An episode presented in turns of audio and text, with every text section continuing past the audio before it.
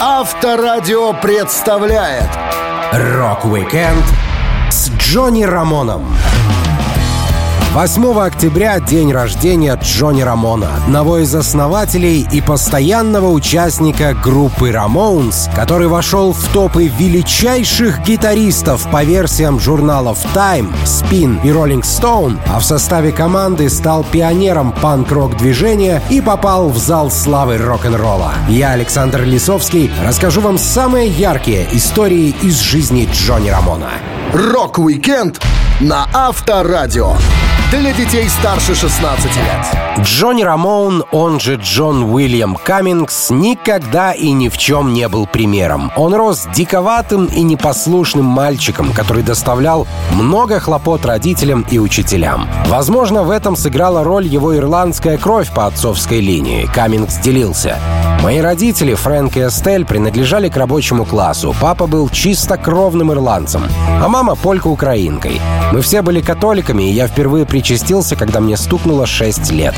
Но вскоре после этого я перестал ходить в церковь. Я спрашивал отца, почему ты не ходишь в церковь по воскресеньям? И он говорил, а мне не нужно идти. Поэтому я сказал, значит, и я больше не пойду. И не пошел. Как и у многих детей, у меня не очень хорошо складывалось с монахинями, которые все время шлепали меня по заднице. Не думаю, что я даже делал что-то плохое. Просто они лупили меня палкой. Причем мама долго не верила, что монахи не способны на такое. Отец Джонни Рамона был сторонником строгой дисциплины. Он ни разу не пропускал работу и постоянно гордился этим. От своего сына Фрэнк Каммингс требовал того же самого. Причем даже когда парень сломал большой палец ноги, папа заставил его пойти на бейсбольную игру, чтобы не подводить команду. Тем не менее, Джонни запомнил папу в хорошем свете. Он рассказывал. «Все мои самые теплые воспоминания о детстве связаны с моим отцом. Он был запойным ирландцем, которого все любили. Наша семья ела за одним столом, когда я был маленьким. Это была настоящая семья. Мой папа какое-то время работал на авиазаводе. Он приходил домой с работы, вытаскивал меня из постели и ходил со мной на плечах по району. Иногда даже посреди ночи, если работал в две смены. Он пил пиво и дал мне глоток, когда мне было пять или шесть. Пить пенное из банки было очень вкусно. Оставаясь одиночкой в средней школе, Джонни Рамоун решил в старшем возрасте поступить в военное училище. Сначала он думал записаться в военную академию Стонтона, но там было довольно сложно по нагрузке, поэтому Рамоун выбрал более простой вариант — академию Пикскилл. Он рассуждал. Знаешь, будь офицером, я мог бы уйти на пенсию пораньше. Я думал, что это была бы довольно хорошая жизнь. Но военное училище оказалось действительно жестким. Каждый день с двух до пяти дня боевые учения с оружием, марши, походы и прочая дребедень. Классические дисциплины, такие как физика, химия, математика и литература, тоже не давали покоя Джонни. Он любил уроки истории, но ненавидел испанский язык, поэтому за все время в училище не запомнил даже элементарных слов по-испански. Зато пора экзаменов для него была любимой. Он знал, где взять ответы, поэтому всегда получал высокий балл. Музыкант рассказывал. Когда я учился в военном училище, мой учитель жил на том же этаже, что и я. Поэтому я проник к нему в комнату и нашел формы ответов на все тесты за год. В то время я еле держался со средним баллом 65 из 100, но довольно скоро я получил 99 баллов по всем тестам. Я всегда ошибался намеренно, чтобы не получать подозрительных 100 баллов. Я также продавал эти бланки ответов другим студентам и заработал немного денег. В старших классах Джонни начал отращивать волосы, как у Битлз. Они еле прикрывали уши, но родители, учителя и тренер бейсбольной команды постоянно требовали постричься. Парень начал все больше увлекаться музыкой и все меньше обращал внимание на школу.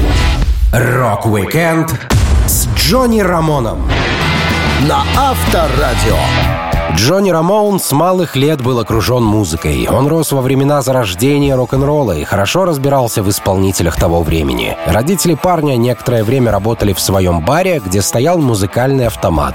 Поэтому Рамоун слушал Элвиса Пресли, Джерри Ли Льюиса, Фетса Домина и многих других легендарных музыкантов. Джонни вспоминал. Бар находился в поместье Стюарт, двухтысячном городке на Лонг-Айленде в Нью-Йорке. В основном там жили ирландские мигранты и их потомки. Это была закусочная с отличным музыкальным автоматом. Я шел домой из школы, тусовался там и слушал этот музыкальный автомат, полный мощных песен, о существовании которых я никогда не думал. У меня была большая коллекция музыки 45-х годов. Я до сих пор люблю ту эпоху. В старших классах Джонни открыл для себя мир живых выступлений. Он начал ходить на концерты и, поскольку хорошо разбирался в музыке, не упускал ни одного значимого шоу. Так парень набирался опыта, глядя на выступления звезд 60-х. Он рассказывал. Первый концерт, который я когда-либо видел, это выступление Rolling Stones. Их первое шоу в Нью-Йорке в Карнеги-холле 20 июня 1964 года. Потом я ходил на Stones еще пару раз. Я видел The Who на их первом шоу в США, когда они выступали со своей рок-оперой «Томми» вживую. Я ходил на концерт Beatles на стадионе Ши, когда я взял мешок с камнями, чтобы бросить в них, спрятал свои снаряды под пальто, но музыканты были слишком далеко, чтобы попасть, даже учитывая то, что я был бейсболистом, и бросок у меня поставлен неплохо. Пришлось просто наблюдать. Джонни стал свидетелем покорения британцами американской сцены и даже видел Black Sabbath в их первом туре по США. На концерты The Doors парень ходил более 10 раз и уверен, что лучшее выступление Моррисона было на разогреве The Who. Как-то раз одно из выступлений Хендрикса чуть было не отбило у Джонни охоту играть на гитаре. Парень говорил, я видел Хендрикса вскоре после того, как он выступил на поп-фестивале в Монтерее. Толпа расселась на полу, а я оказался прямо перед Джимми. Я был в шоке и тогда понял, что мне бесполезно играть на гитаре после такого. В те времена нужно было стать виртуозом. Даже если у вас талант, вам пришлось бы практиковаться 15 лет, прежде чем вы дошли бы до такого уровня. Хендрикс просто великолепен, как ни крути. Джонни Рамоун любил Хендрикса, Гранд Фанк Рейлоуд и других исполнителей хиппи, но не любил самих хиппи и не представлял, как народ получает удовольствие от пребывания по колено в грязи на фестивале Woodstock 69 года. Он предпочитал смотреть выступления в клубах, а не на open-эйрах под открытым небом. Благодаря любви к тусовкам и музыке появилась идея создания группы Ramones. Джонни рассказывал. Томми, Диди и я ходили по клубам и благодаря этому сколотили свою команду. Мы все были друзьями, у нас были одинаковые музыкальные вкусы, и мы любили наряжаться. Томми всегда говорил, «Почему бы вам с Диди не создать группу?» А я отвечал, «О, это смешно, но для этого надо стать полным фриком». Полагаю, что Диди всегда хотел играть на сцене, он постоянно говорил об этом. И, наверное, в то время, хоть мы и не восприняли его всерьез, у нас всех появилась мысль, а что если... Первую свою гитару Джонни носил не в кофре, а в обыкновенной спортивной сумке. Это даже стало частью образа музыканта. У него не было ни денег, ни опыта, но впервые в жизни появилось желание заниматься хоть чем-то законным. Рок-викенд с Джонни Рамоном на Авторадио. Джон Каммингс, известный всем как Джонни Рамон, был большим фанатом не только музыки, но и бейсбола. Он хорошо играл, принимал участие в школьных бейсбольных командах и в одно время даже хотел стать профессиональным спортсменом. Парень рассуждал. «Я хотел быть игроком высшей лиги, когда вырасту, но каждый год, становясь старше, осознавал, как это трудно. Я понял, что даже быть лучшим недостаточно. Одно дело быть лучшим в младшей лиге, но стать хоть кем-то в высшей лиге нереально. Когда мне было 9 лет, у нас играл питчер, которому было 12, Нил Теннант. В каждой игре он выбивал всех. Я был уверен, что он станет звездой спорта, но он не стал. И я задумался, вау, он был так хорош, но так и не добился успеха. Если уж у него ничего не получилось, то я правильно сделал, что остался в своей лиге. Все годы детства Джонни Рамоун может описать, вспоминая бейсбольные карточки, которые выпускались. В разное время разные коллекции. Ни одна из них не проходила мимо Каммингса. Парень делился. Что касается прошлого, то я помню все из своего детства по году бейсбольных карточек. Я точно могу сказать, что первыми картами, которые я увидел, была коллекция ТОПС 54 года по 5 центов за пачку. Они были сделаны из вощеной бумаги, и к ним прилагался несвежий кусок жевательной резинки. Я очень хорошо помню, как стоял за своим домом и открывал очередную колоду карточек. Первой картой, которую я увидел, было фото Рауля Санчеса, игрока из Cincinnati Reds. У меня даже валялось несколько автомобильных карточек и, конечно же, карточки Элвиса 56 года. Еще я собирал этикетки с изображением Дикого Запада. Думаю, это было где-то в середине 50-х, и я всегда держал свои коллекции в порядке, в отличие от других детей. Я не вставлял их в спицы велосипеда, а хранил в коробках очень бережно. Бейсбол был серьезным увлечением Джонни. Все, что он слушал в баре у своих родителей, когда забегал туда в детстве после школы, это рок-н-ролл в музыкальном автомате и трансляции матчей по радио. Даже то, как он начал бунтовать во время учебы, оказалось связано с бейсболом. Парень делился. В 1960 году я был в седьмом классе. Сидел за партой во время последней игры мировой серии «Янкис Пираты». Поднес к уху транзисторный приемник и слушал игру. А учительница спросила, что это я делаю. Я сказал, что слушаю мировую серию. И это очень важно, ведь это то, что должен слушать каждый. Она сказала мне выключить приемник, но я ответил, давайте проголосуем. Кто за то, чтобы учиться, а кто за то, чтобы послушать трансляцию крутой игры. Ей эта идея жутко не понравилась. Даже спустя много лет, будучи взрослым и знаменитым, Джонни не охладел к бейсболу и своим карточкам. Помимо этого он подогрел в себе любовь к старым хоррорам. Музыкант собирал афиши и кассеты с легендарными ужастиками. Он говорил, «В детстве я увлекся кино, как только увидел в газетах рекламу фильмов ужасов и научной фантастики. Я уговаривал родителей водить меня на такие фильмы, как «Годзилла», «День, когда Земля остановилась», «Запретная планета» и «Не с этой Земли». В 1979 году я купил здоровенный видик Sony Beta за тысячу долларов. Эта проклятая штука была очень тяжелой. У меня не осталось денег на такси, и я пер его домой, отдыхая каждые 20 метров пути. Я любил техасскую резню бензопилой. Мы даже использовали его в качестве названия песни «Chainsaw». Рок-викенд с Джонни Рамоном на Авторадио. Джонни Рамон с детства знал о музыке и музыкантах много интересного. Он ходил на концерты, разбирался в исполнителях и альбомах, но практиковать игру на гитаре и бас-гитаре у него получалось с трудом. Его отец не поддерживал стремление сына стать артистом, что притормозило появление Джонни на сцене. Он вспоминал. Моему отцу не нравилась моя прическа, и он сильно меня доставал по этому поводу. У нас были жесткие споры.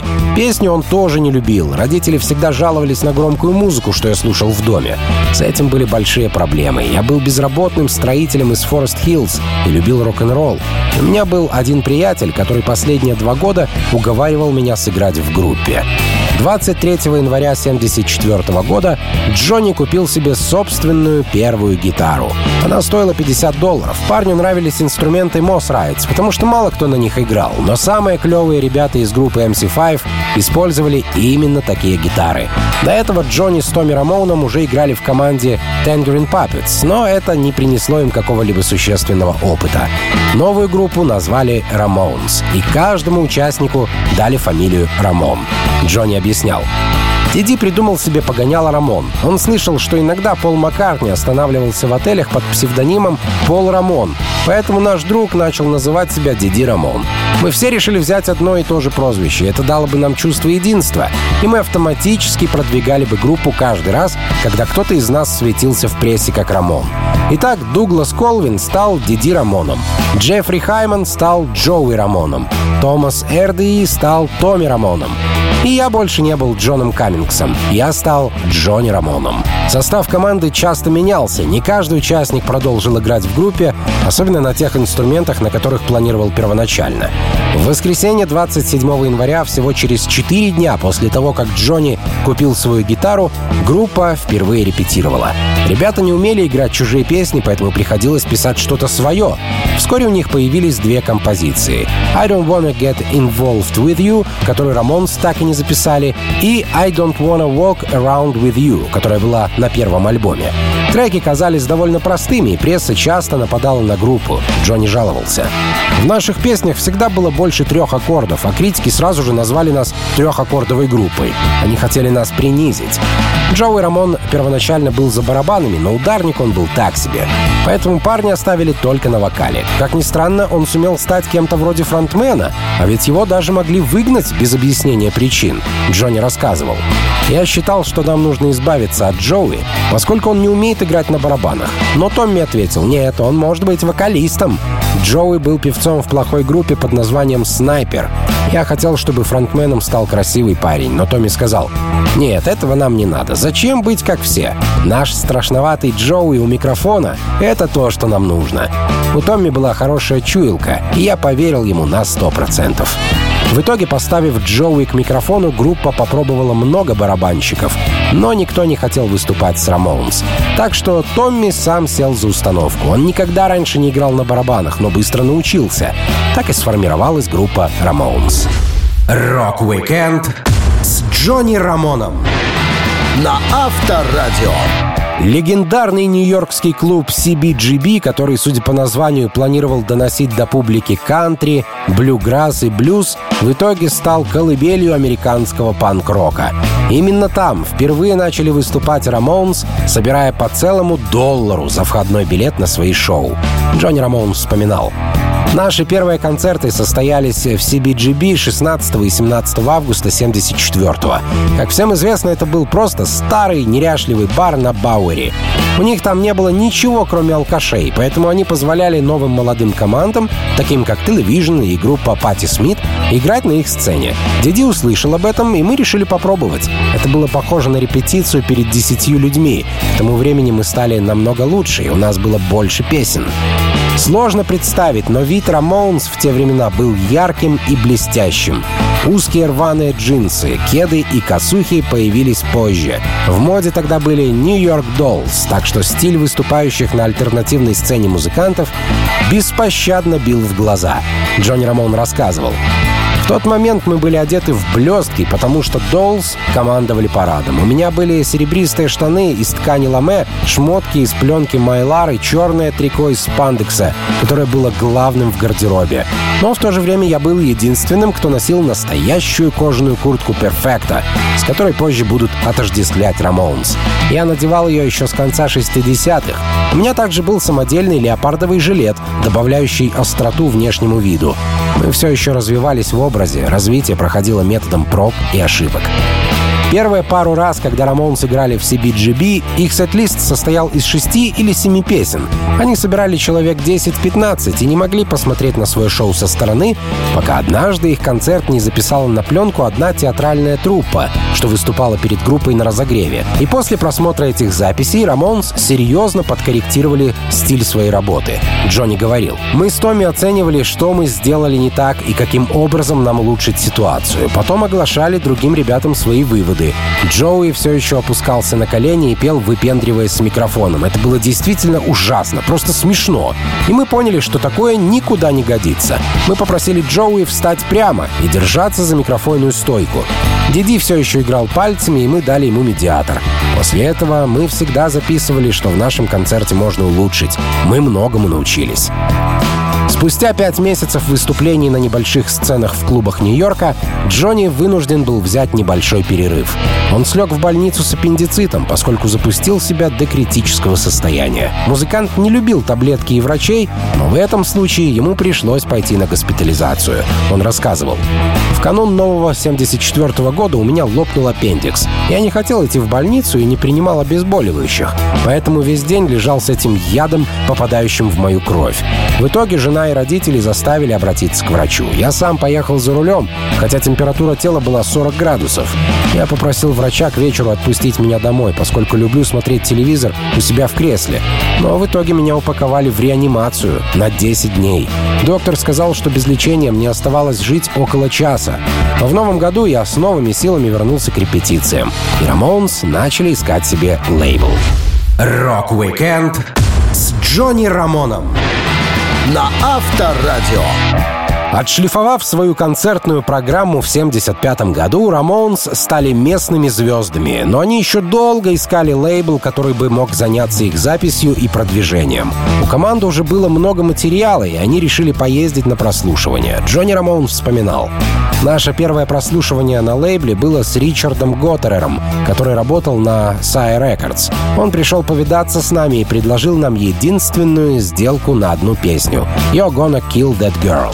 Мы отказались. Мы не хотели сингл. Мы хотели свой собственный альбом. Затем на нас обратили внимание Blue Sky. Лейбл хотел большего, чем просто одна песня. Они отправили Рамонс на разогрев Джонни Винтера, чтобы посмотреть, как на группу реагирует публика. Это был большой просчет. Публика Винтера совсем не та, которая хоть немного бы могла оценить треки молодых панков. Рамоунс часто писали провокационные тексты и, видимо, как-то случайно оскорбили аудиторию. Джонни делился. «Мы реально что-то не то успели, поскольку повсюду началось улюлюканье, и они бросали в нас разные вещи. Бутылки, чашки, да что угодно. Мы просто хотели как можно быстрее оттуда уйти. Это была катастрофа. Мы совершенно не были к такому готовы, но сыграли здорово. Как только мы ушли, Sky послали нас подальше. Мы сели в фургон и поехали домой. В ту ночь в фургоне было очень тихо. Мы не заработали денег, так как это было прослушивание. Однако я не помню, чтобы я был сильно расстроен. Получив бесценный опыт, Рамоунс вернулись в исходную точку. И пусть у них не было лейбла, музыканты оставались локальными звездами. У них появилось большое количество поклонников. И каждый раз, когда они играли, клуб CBGB был переполнен. Ребята стали первыми, кто поднял цены на билеты до 3, 4 и, наконец, 5 долларов.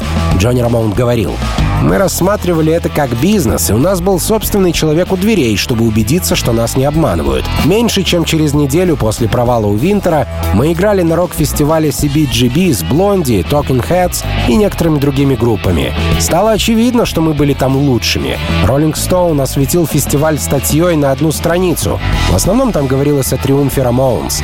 Затем Talking Heads, а остальные упоминались лишь вскользь. Помню, мы играли три вечера с Блонди. У меня был спор с Дебби Харри из-за денег. Она думала, что мы делимся 50 на 50, а я сказал, сюда не приходят на вас, ребята. Все здесь, чтобы увидеть Рамоунс. Мы разделили гонорар 70 на 30, и она была в бешенстве. Тусуясь на концертах несколько дней в неделю, Рамоунс познакомились с Дэнни Филдсом, публицистом лейбла Electro Records, работавшим в The Doors и отвечавшим на подписание Studios и MC5. Музыканты решили заполучить его в качестве менеджера, но такого человека нужно было зацепить контрактом. А лейблы продолжали присылать отказы. Джонни рассказывал. «Мы отправили пять песен звукозаписывающим компаниям, и они быстро вернули их обратно. Было видно, что лента прокручена всего на 30-40 секунд. Никто не дослушивал наш материал до конца. Как-то мы позвонили Warner Brothers, и они сказали, что Ramones звучат как низкосортная Led Zeppelin. Тем не менее, нам все же предложили контракт с лейблом И тогда мы позвали Дэнни стать нашим менеджером. Он оставил свою предыдущую работу и вплотную занялся Ramones. Наши дела пошли в гору. Rock-Weekend с Джонни Рамоном на Авторадио. Дебютный альбом Ramones хоть и был простым по звучанию, но стал исторически важным в панк-роке. В 2012 году он попал в число 50 звукозаписей, выбранных библиотекой Конгресса США для Фонда национального реестра, в который попадают культурно, исторически или эстетически важные записи 20 века. Сам Джонни Рамоун и представить не мог, что такое случится, когда записывал пластинку. Он вспоминал. Стояла холодная зима, и каждый день, когда мы шли в студию, чтобы записать наш первый альбом, отмораживали себе задницы. Мне нравилось работать днем. У меня были часы работы, как в свое время на стройке, когда я был слесарем. Моя гитара заменила мне ведро, на котором я обедал. Запись началась 2 февраля 1976 года, а микширование 19 февраля. Я не понял, почему работа длилась так долго. Я привык играть только вживую. Полагал, надо просто прийти и сыграть все песни за один день, а на следующий записать вокал. now. На оплату студии музыканты выложили 6200 долларов. Рамонс всячески старались сэкономить и, не имея опыта звукозаписи, часто экономили в ущерб качеству. Зато это позволяло ребятам держать себя в тонусе. Джонни говорил, «Мы торопились, потому что я осознавал, что деньги, которые мы потратили, были нашими. Поэтому всякий раз, когда инженер спрашивал меня, как я отношусь к дублю, я отвечал, «О, это лучше, что я когда-либо играл. Не думаю, что когда-нибудь снова сыграю так хорошо». И мы гнали дальше. В студии меня заперли в маленькой комнате, чтобы я играл один в наушниках. Я подумал, что это странно, но таковы были правила. Мы записали песни в том же порядке, в котором играли их на концертах в то время. Рамоунс были машиной привычки. Помимо записи и сведения, группе нужно было сделать обложку альбома. И парни решили сфотографироваться на фоне кирпичной стены.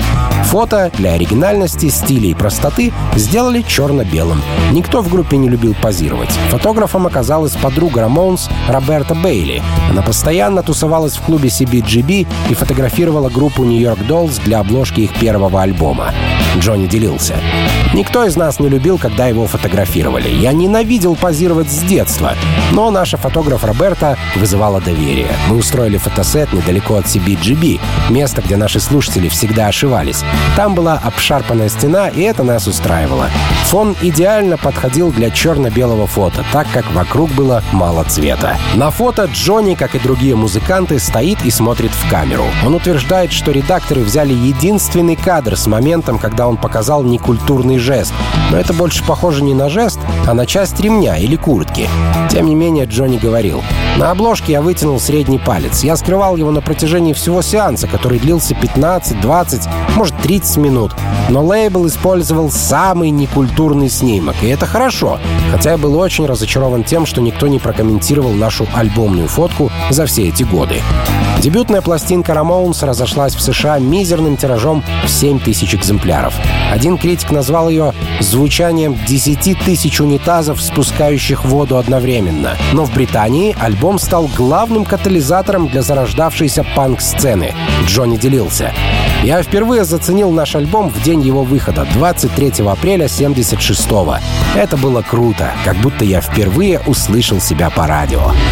Rock-Weekend с Джонни Рамоном на Авторадио. В рок-группах далеко не все и не всегда бывает гладко, а в панк-рок-группах тем более. Джонни Рамоун был парнем со сложным характером и часто ссорился с коллегами. Постоянным оппонентом ему становился Джоуи. У музыкантов были диаметрально противоположные взгляды на жизнь.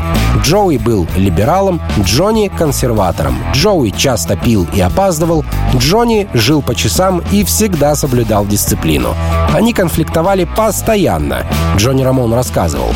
Я даже поколотил Джоуи еще до того, как мы попали в группу. Мы оба жили в одном старом районе и собирались вместе пойти в кино. Он опоздал на встречу и не смог придумать хорошей причины своему поступку. Поэтому я врезал ему как следует. Мне был 21 год, а ему 19. Это оказалось далеко не последний наш конфликт. Я пытался полюбить его, поговорить с ним. А потом все шло не так, и мы снова ругались как собаки. Джоуи Рамон с детства был нездоров. Он родился с близнецом-паразитом, растущим из спины.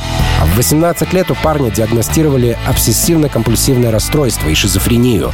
Симптомы заболевания выводили его товарищей из себя. Джонни приходил в бешенство от выхода к вокалиста, но всегда пытался сдерживаться. Он рассказывал.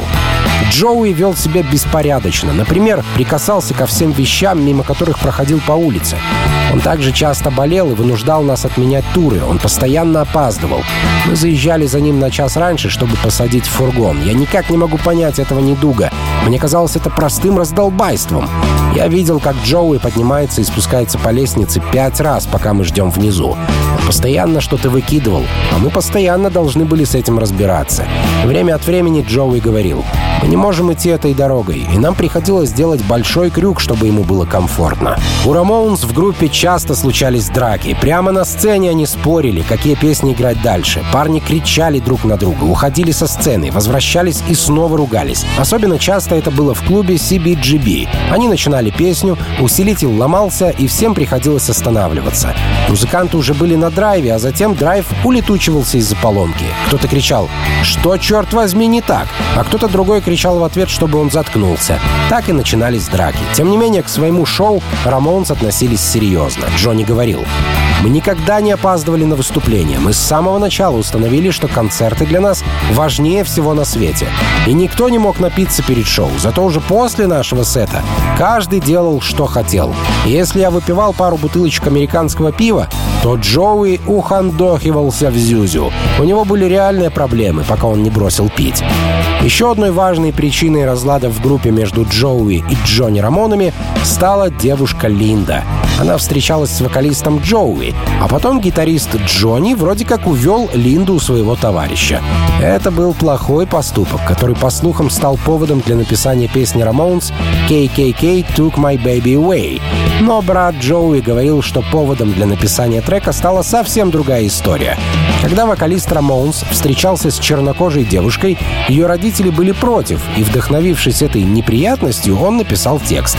Как бы то ни было, Рамонс сложно было назвать группой друзей, готовых прийти на помощь друг другу в любую минуту. Они ссорились, дрались, обижались, но продолжали играть и писать новые песни. Rock-Weekend с Джонни Рамоном на Авторадио. Джонни Рамон был человеком со сложным характером, он не являлся одним из тех музыкантов, за которыми толпами бегают фанатки, но, тем не менее, даже по краткой истории его отношений с девушками легко понять, что все было не так просто, как казалось на первый взгляд. Музыкант рассказывал. «У меня в жизни было четыре девушки. Я встречался с Арлин, потом с Розаной, и пока я был женат на Розане, я начал мутить с Синтией. Она пришла на шоу и поразила меня с первой встречи. Розана узнала об этом, потому что что Синтия сама позвонила ей. Поэтому Розана выгнала меня. Но потом я все еще навещал ее, однако не мог остаться на ночь, потому что серьезно мутил с Синтией. А позже вообще был момент, когда я одновременно встречался с Линдой и Розаной, а жил у Синтии. И это было очень напряженно. Такая Санта-Барбара в отношениях продолжалась довольно долго. Джонни Рамон все же определился и остался с Линдой, хотя история их отношений была долгой и сложной. Линда встречалась с вокалистом Джоуи Рамоном, но в то же время строила глазки Джонни. Они жили по соседству и постоянно видели друг друга. Джон делился. Мы были рядом друг с другом в течение двух лет, прежде чем это начало происходить. Она все еще была с Джоуи, а я все еще был с Синтией. Мы большой тусовкой ездили на гастроли с 79 по 81 год. Мы виделись и в дороге, и дома, и в Нью-Йорке. Получилось так, что мы жили за углом друг от друга. Она с Джоуи на 9 улице, а я с Синтией на 10 К концу 80-го года мы с Линдой постоянно встречались за ланчем, а к 81-му мы довольно открыто тусовались. В конечном итоге Линда ушла от Джоуи летом 82 -го года, а через пару месяцев Джонни ушел от Синтии. Все это создавало напряженность в группе. Джонни Рамоун боялся, что их вокалист Джоуи покинет команду, узнав, что его бывшая девушка мутит с его гитаристом. Так что отношения приходилось скрывать. Джонни делился. Осенью мы с Линдой вместе переехали в однокомнатную квартиру на 22-й улице, хотя фургон всегда подвозил меня к моему старому дому на 10-й улице, как будто я до сих пор там живу. Джоуи не знал, что мы с Линдой вместе. Я боялся, что он уйдет из группы, если все поймет. Он говорил, если я узнаю, что они мутят, я уйду нахрен и крутитесь как хотите. Я никогда по-настоящему не ладил с Джоуи, но и не хотел причинять ему боль. Даже спустя годы после знакомства на свадьбе Линды и Джонни Рамоуна, кроме молодых, не было никого. Пара решила не афишировать свое бракосочетание. Плюс ко всему, Джонни был довольно экономным парнем и не хотел тратиться понапрасну. Пластиковый букет на прокат и фотография обошлись не более чем в 20 баксов. Этот день молодым запомнился навсегда. Джонни рассказывал. Пока я не встретил Линду, я не снимал деньги со своего счета. Но когда мне пришлось тратиться на девушку, слезы потекли из моих глаз. Мы поженились в мэрии Нью-Йорка. Были только Линда и я. Помню, я заплатил 5 долларов за то, что кто-то сфотографировал нас с Линдой, держащей пластиковый букет цветов. Она заметила на фотографии отпечаток большого пальца и сказала, а давай сделаем еще один снимок. Но я ответил нет. Первый снимок уже стоил 5 баксов. Линда начала уходить с пластиковым букетом, а за ней побежал парень и забрал цветы. Я не купил их, а снял на время за пятнашку, сказав, «Линда, ты должна вернуть цветочки, они все равно пластиковые». Это панк-рок, и Линда все понимала. Rock-Weekend с Джонни Рамоном на Авторадио. Группа Ramones — одна из тех немногих команд, которые распались как раз в то время, когда почувствовали, что начинают стареть. Музыканты не ездили в бесконечные прощальные туры, не записывали по 10 последних альбомов, а объявив о распаде, сыграли несколько шоу, выпустили пластинку и разошлись. Джонни Рамон делился. «Я почувствовал, что наши альбомы уже давно стали слабыми и волновался о том, как мы выглядим и как нас увидят фанаты. Мы заметно старели и поэтому воздерживались от фотоснимков. На последнем студийном альбоме «Адьос Амигос» мы пошли на фотосессию для обложки и стояли спиной к фотокамерам. Любая группа скажет вам, что рок-н-ролл — это занятие для молодых людей, что если вы в нем слишком долго, вас ждет полный провал. Меньше всего мне хотелось быть стареющим дедом на сцене. Одним из первых, кто узнал о распаде Рамоунс, был случайный фанат группы, который в 95 году встретил Джонни в отеле. Гитарист разговорился с ним по душам в холле, смотря спортивный телеканал, и в качестве отступления от темы просто упомянул, что собирается уйти на пенсию. У музыканта была цель — накопить миллион долларов. И он достиг этой планки и даже слегка ее превысил. На спокойную старость должно было хватить, Джонни говорил. Как только я сказал тому парню, что собираюсь уйти, дело было сделано. Я чувствовал, что мы могли бы записать еще один альбом, которым станет «Адьос, Амигос», а затем отыграть везде, где нас хотели видеть фэны, и на этом закончить. Я говорил об этом с группой, никто не возражал. Мы просто знали, что часики тикают. Для Джоуи это была возможность стать диджеем на вечеринках в Нью-Йорке и уделить больше времени сольному проекту. А я планировал попробовать себя в кино. Рамоунс не объявляли точной даты выхода на пенсию, поэтому в 95-м и 96-м годах говорили, что каждый тур может стать последним. В это время музыканты словно взбодрились, им стало веселее. Все в группе ладили лучше. Даже у Джонни с Джоуи было своего рода негласное перемирие. Джон говорил, 6 августа 96 года стал днем последнего концерта Рамоунс. Что касается шоу, то оно было под номером 2263. Я был счастлив выйти на пенсию и покончить с этим, как планировал много лет. Я накопил хорошую сумму и при этом мало тратил. Забавно, однако, то, что я мог жить лишь на командировочные и едва касаться основных накоплений. Наше последнее шоу снимали на видео, поэтому мы выступали с гостями. Нас провожали на пенсию Эдди Веддер и ребята из Rancid. Последним альбомом Рамоунс стала пластинка «Adios Amigos». На обложке были изображены динозавры, намекающие на то, что музыканты уже порядочно постарели.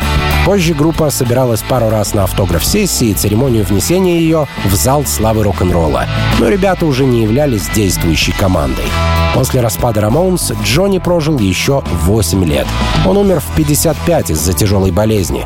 Многие друзья были с Рамоном до последних дней жизни. Несмотря на его сложный характер, гитариста навещали Эдди Ведер, Джон Фрушанте, Стив Джонс, Роб Зомби, Пит Йорн и другие. Дочь Элвиса Пресли, Лиза Мари, говорила, Джонни подождал, пока с ним не попрощаются все его приятели. Они часами сидели рядом и вспоминали веселые истории. Он жил и ушел в окружении тех, кто был ему по душе. Он был легендой, хорошим другом и очень ворчливым парнем. Его жизнь — это настоящий панк-рок. Rock-Weekend Джонни Рамоном на Авторадио.